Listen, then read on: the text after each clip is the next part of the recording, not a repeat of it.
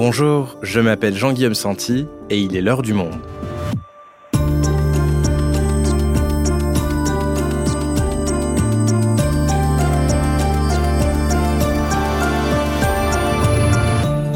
Aujourd'hui, qui paiera les dégâts du climat? Qui financera les réparations après les catastrophes climatiques amenées à se produire encore et encore à l'avenir? La question est d'autant plus épineuse que les pays les plus vulnérables sont souvent les plus pauvres, alors que ce sont au contraire les plus riches qui ont émis le plus de gaz à effet de serre et sont donc principalement responsables du dérèglement actuel.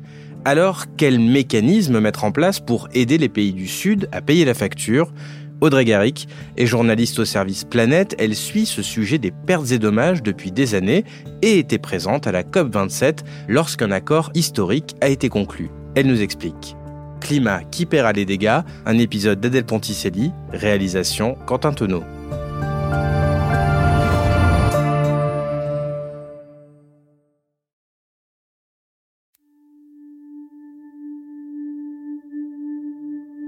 L'homme avance doucement, ralenti par l'eau qui lui arrive à la taille. Il porte au-dessus de sa tête un lit en corde tressée, sûrement un lit d'enfant.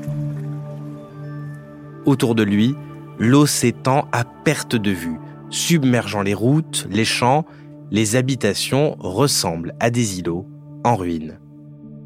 Nous sommes dans la province du Sindh au Pakistan. En ce mois d'août, les précipitations ont été sept fois supérieures à la moyenne. Les inondations se sont étendues sur des centaines de kilomètres carrés. Dans un autre village, un homme témoigne. L'eau est arrivée le soir. On n'avait pas été prévenu. C'est comme si l'enfer nous tombait dessus. On n'a pas pu sauver nos affaires, mais tout juste sauver nos enfants. Moi, j'avais quatre chèvres. Elles ont toutes été emportées. Le Pakistan a connu cet été la pire mousson de son histoire. Des milliers de kilomètres de routes, des centaines de ponts et près de 1,5 million d'hectares de cultures agricoles ont été détruits. Plus de 1700 personnes ont perdu la vie. En tout, cela fait 30 milliards d'euros de dommages pour un pays responsable de moins de 1% des émissions mondiales de gaz à effet de serre. Mais les pays développés, responsables du dérèglement actuel, sont-ils pour autant prêts à payer la facture? Audrey, toi qui suis les sujets liés au climat depuis des années, est-ce que tu peux nous expliquer pourquoi le sujet de ces catastrophes, aux conséquences parfois irréversibles, et de qui va payer la facture pour les dégâts, c'est un sujet important, crucial de la lutte contre le réchauffement climatique oui, ce sujet qu'on appelle euh, les pertes et dommages, c'est effectivement un sujet euh, crucial dans la lutte contre le changement euh, climatique. Et c'est un sujet qui paraît un peu technique, notamment ce nom pertes et dommages qui est un petit peu abscon, mais en fait qui est très politique et qui résume finalement tout ce qui est important et sensible dans les négociations climatiques, toutes les questions d'inégalité face au réchauffement, les questions aussi de responsabilité. Et c'est un sujet qui est au cœur des rapports entre le Nord et le Sud. Et on a vu ces derniers mois que ces rapports sont devenus de plus en plus compliqué. On parlait même à un moment de divorce entre les pays du Nord et les pays du Sud. Et euh, il y avait un contexte de défiance euh, extrêmement euh, fort. Alors, on va rentrer dans les détails avec toi, Audrey. Déjà, ça regroupe quoi exactement comme type d'événement, les pertes et dommages? Alors, les pertes et dommages, on peut peut-être faire deux grandes catégories. D'abord, la première, en fait, c'est les conséquences d'événements climatiques brutaux, comme par exemple des cyclones ou des inondations. Donc là, on est dans le cas du Pakistan. Là, en fait, les pertes et dommages, ce sont les morts, ce sont les conséquences euh, économiques, les migrations forcées, euh, les famines, la disparition aussi de biens culturels, ça va plus large, et de, de paysages aussi qui sont perdus à jamais. Et ça, c'est lié à des chocs. Ok, ça c'est la première grande catégorie. C'est quoi la seconde? Mais aux côtés des chocs, on a aussi euh, les pertes et dommages qui sont liés aux conséquences des événements lents euh, du changement climatique, comme l'élévation du niveau de la mer ou la salinisation ou la dégradation des terres. Ça, c'est quelque chose, par exemple, que j'ai vu aux Maldives en, reportage. Les habitants, parfois, certains en tout cas, ne peuvent plus boire l'eau de leur puits. Ils voient les plages s'éroder. Ils voient aussi la destruction euh, des coraux. Ça, c'est une perte et dommage qui est dramatique parce que les coraux, ce sont des animaux qui sont indispensables pour protéger les îles, pour aider la formation des îles coralliennes et aussi qui servent d'habitat pour les poissons que mangent les habitants. Donc ce sont des pertes et dommages qui sont soit lents, soit brutaux. Et ça concerne certaines régions du monde en particulier? Alors les pertes et dommages en fait concernent tous les pays du monde. C'est le GIEC, le groupe d'experts intergouvernemental sur l'évolution du climat, qui avait euh, montré dans son dernier rapport qu'il y a entre 3,3 et 3,6 milliards euh, d'humains qui vivent dans des conditions hautement vulnérables au changement climatique. Mais les pertes et dommages concernent plus les pays euh, les plus vulnérables. Et c'est ça qui est injuste parce qu'en fait ce sont ces pays qui manquent de moyens pour faire face aux pertes et dommages et pour en minimiser les effets. Donc on a parlé du Pakistan. Il y a aussi la Corne de l'Afrique qui est touchée par une sécheresse euh, exceptionnelle. C'est la quatrième année de suite. 50 millions de personnes souffrent de la faim euh, dans cette région euh, cette année. C'est des pays qui n'ont pas les moyens de faire face à cette sécheresse et à ses conséquences. Et parmi d'autres exemples, il y a l'Inde aussi qui a connu l'été dernier des chaleurs et des canicules exceptionnelles. Et on a aussi vu par exemple Madagascar aussi touché par des pluies torrentielles. Et est-ce qu'on a une idée de la facture? À combien s'élèvent ces pertes et dommages?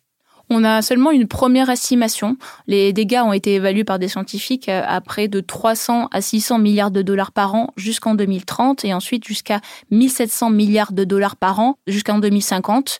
Mais c'est pour les seules conséquences économiques dans les pays en développement. Donc ça coûte très cher et ça touche des pays qui n'ont pas les moyens d'y faire face. Ils doivent emprunter de l'argent ensuite pour reconstruire Oui, c'est exactement ça. Pour reprendre l'exemple du Pakistan, on l'a dit, les inondations de l'été dernier ont coûté 30 milliards de dollars au pays. C'est même qu'une première estimation, si ça se trouve, ce sera pire. Donc c'est une facture qui est énorme et c'est euh, très difficile euh, à surmonter pour un pays qui est déjà fortement endetté. Donc euh, ça alourdit encore sa dette, qui rend plus difficile en fait la possibilité pour ce pays d'investir dans des nouvelles infrastructures pour reconstruire, pour se préparer à d'autres catastrophes. Et on est dans un cercle vicieux et ces pays ne peuvent pas en sortir.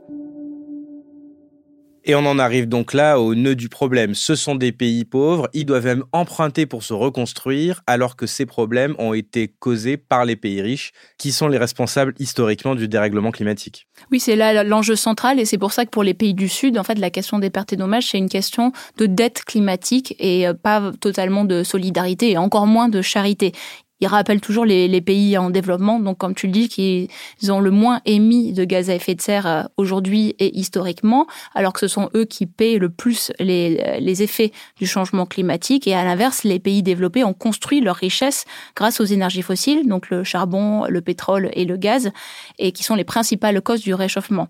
C'est quoi à peu près la proportion? C'est quoi la part des émissions des pays du Nord et celle des pays du Sud?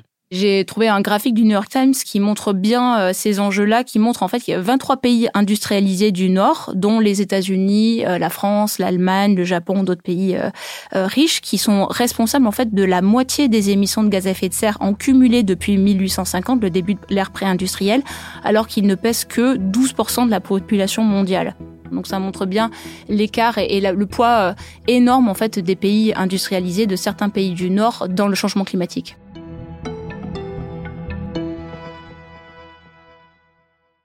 Et donc, toute cette problématique a nourri la demande de création d'un fonds spécifique. Oui, ça fait 30 ans en fait que les pays du Sud demandent à avoir ce fonds spécifique pour les pertes et dommages. À l'origine, c'est une demande des petites îles. Après, ils ont été rejoints par d'autres pays en, développement. Mais jusqu'à présent, cette demande n'avait pas été euh, entendue. Il y avait juste eu une reconnaissance des pertes et dommages en 2013, ensuite dans l'accord de Paris en 2015. Mais euh, la question du financement de ces pertes et dommages était au point mort parce que les pays développés freinaient euh, des cas de fer, surtout l'Union européenne et les États-Unis voulaient pas en entendre parler parce que eux, il y a une crainte que ça débouche sur des poursuites judiciaires, sur des demandes de compensation euh, financière à leur égard.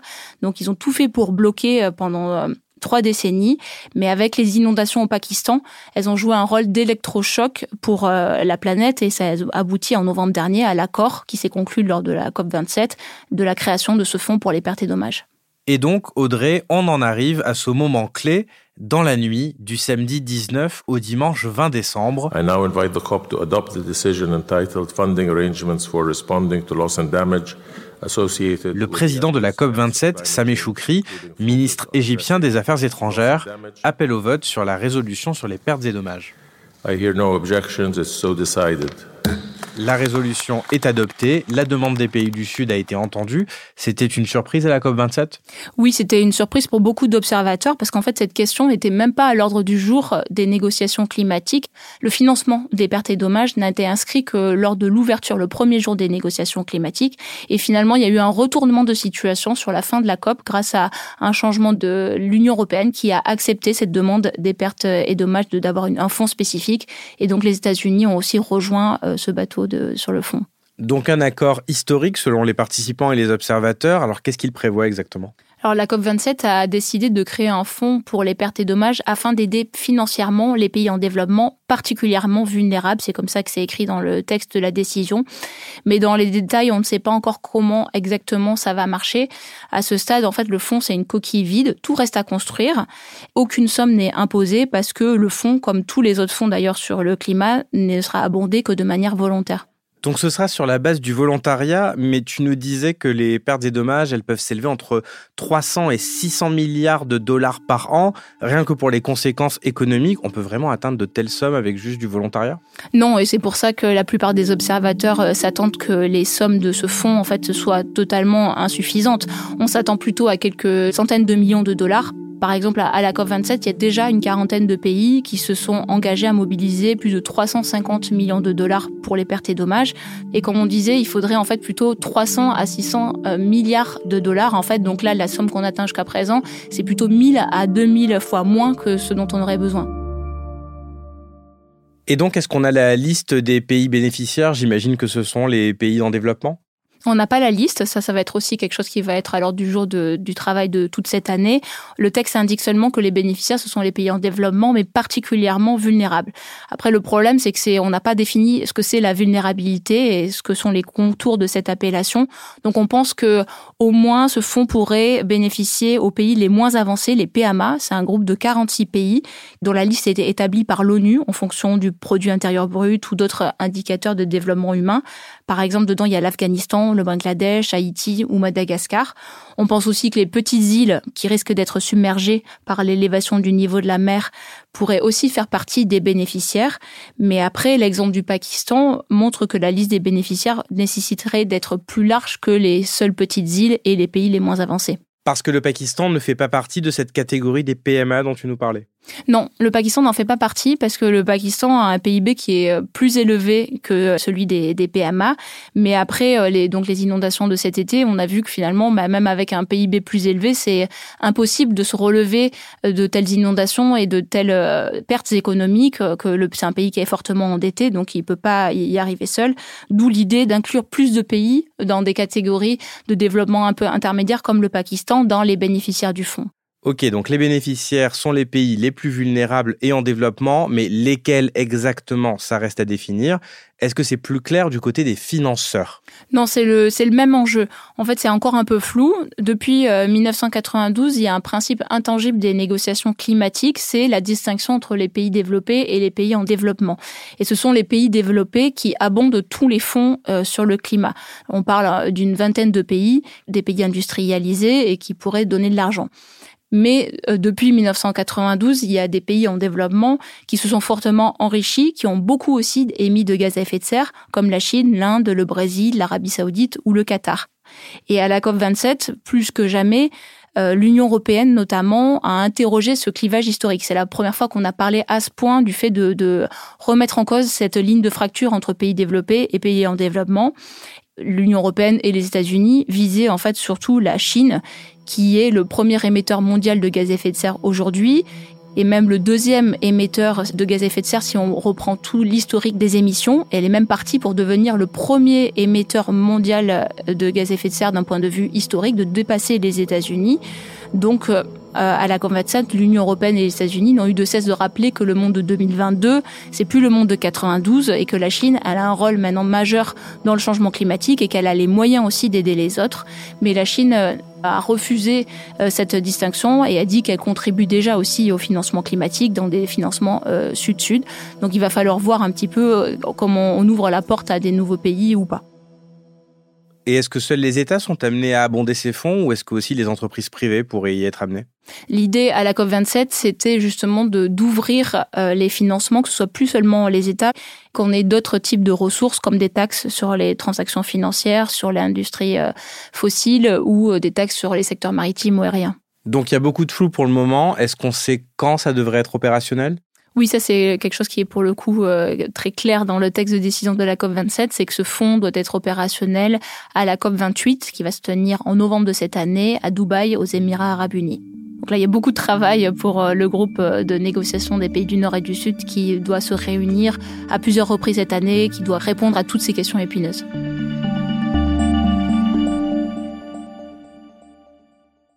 Audrey, s'il y a une voix qui a émergé sur ce sujet, c'est bien celle de Mia Motley. Elle est la première ministre de la Barbade.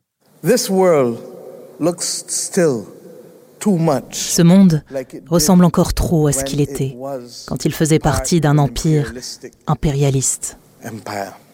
En quoi est-ce qu'elle se démarque, Mia Motley, et pourquoi est-ce que sa voix, elle est importante? Elle a marqué les esprits par des discours enflammés lors de toutes ces euh, conférences euh, climat, parce que euh, elle n'a de cesse de répéter que les institutions financières ne sont plus adaptées aux crises multiples que l'on vit, donc la crise climatique, aussi la crise de la dette, de l'inflation, et que les pays du Sud ne peuvent pas y faire face.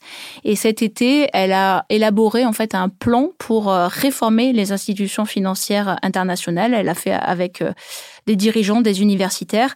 Et l'idée, c'est de répondre à toutes ces crises auxquelles sont confrontés les pays en développement. Et l'automne dernier, le président Emmanuel Macron a lui aussi proposé un nouveau pacte financier avec les pays du Sud qui intègre cette question des pertes et dommages. C'est donc un sujet dont on va entendre à nouveau parler cette année. Audrey, pour conclure, si j'en reviens au fonds adopté lors de la COP27, s'il voit bel et bien le jour, qu'est-ce qu'il pourrait permettre concrètement de financer? Si on reprend par exemple euh, l'hypothèse d'un pays comme le Pakistan avec la catastrophe qu'il a vécue.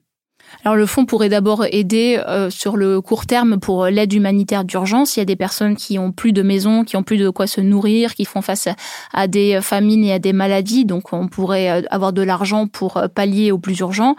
Mais après, euh, à plus long terme, en fait, le fonds pour les pertes et dommages, il pourrait aussi aider à, financer des systèmes d'alerte précoce pour anticiper ce genre de catastrophe.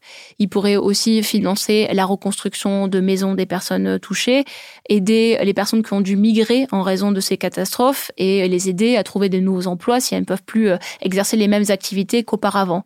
Et on voit avec la multiplication des événements climatiques extrêmes que ce fonds, il est appelé à être de plus en plus euh, nécessaire et à durer dans le temps, malheureusement.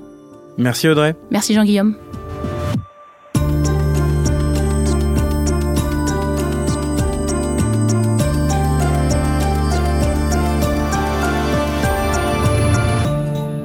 Si vous souhaitez en savoir plus sur les pertes et dommages, mais aussi sur tous les sujets liés à la crise climatique, vous pouvez aller consulter tous les articles d'Audrey Garrick et du service Planète dans la rubrique Climat en allant vous abonner sur notre site. C'est la fin de L'heure du monde, le podcast quotidien d'actualité proposé par le journal Le Monde et Spotify. Pour ne rater aucun épisode, vous pouvez vous abonner gratuitement au podcast sur Spotify ou nous retrouver chaque jour sur le site et l'application lemonde.fr. Si vous avez des remarques, suggestions ou critiques, n'hésitez pas à nous envoyer un email à l'heure du monde @lemonde.fr. L'heure du monde est publiée tous les matins du lundi au vendredi. On se retrouve donc très vite. À bientôt.